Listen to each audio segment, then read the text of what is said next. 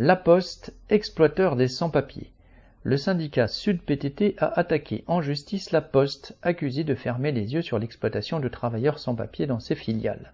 Depuis mars 2017, il existe en effet une loi imposant en principe aux grands groupes un ouvrez les guillemets, devoir de vigilance, fermez les guillemets, sur ce qui se passe dans celle-ci.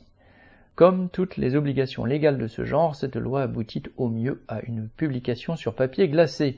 Il se trouve que la Poste n'a même pas été capable de s'en acquitter correctement, ne faisant pas, par exemple, figurer la liste de ses filiales sur le document, d'où sa présence au tribunal.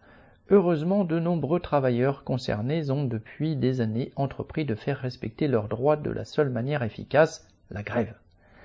La Poste a mis en place de nombreuses filiales pour s'acquitter de tâches autrefois remplies par des postiers, en particulier dans le traitement des colis et la logistique. Le but est de pouvoir employer du personnel à des conditions bien pires que dans les services de la Poste elle-même. Mais comme si cela ne suffisait pas, ces filiales ont elles-mêmes mis en place un système de sous-traitance en cascade.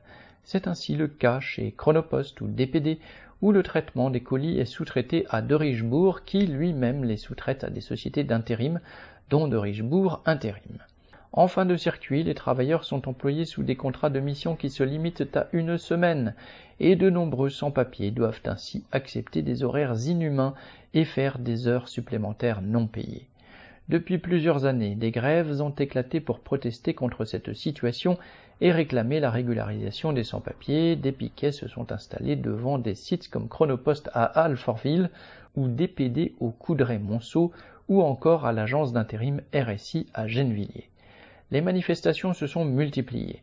Quelques cartes de séjour ont été délivrées, mais pour la majorité, les préfectures réclament toujours de nouveaux documents et refusent toute régularisation collective. La Poste, la préfecture, le gouvernement se tiennent ainsi la main pour couvrir cette exploitation éhontée des travailleurs sans papier. Aujourd'hui, si le tribunal condamne la Poste, l'hypocrisie de ce grand groupe entièrement aux mains de l'État sera dénoncée, mais surtout cela ne pourra que renforcer la volonté de lutte des travailleurs sans papier. Daniel Mescla.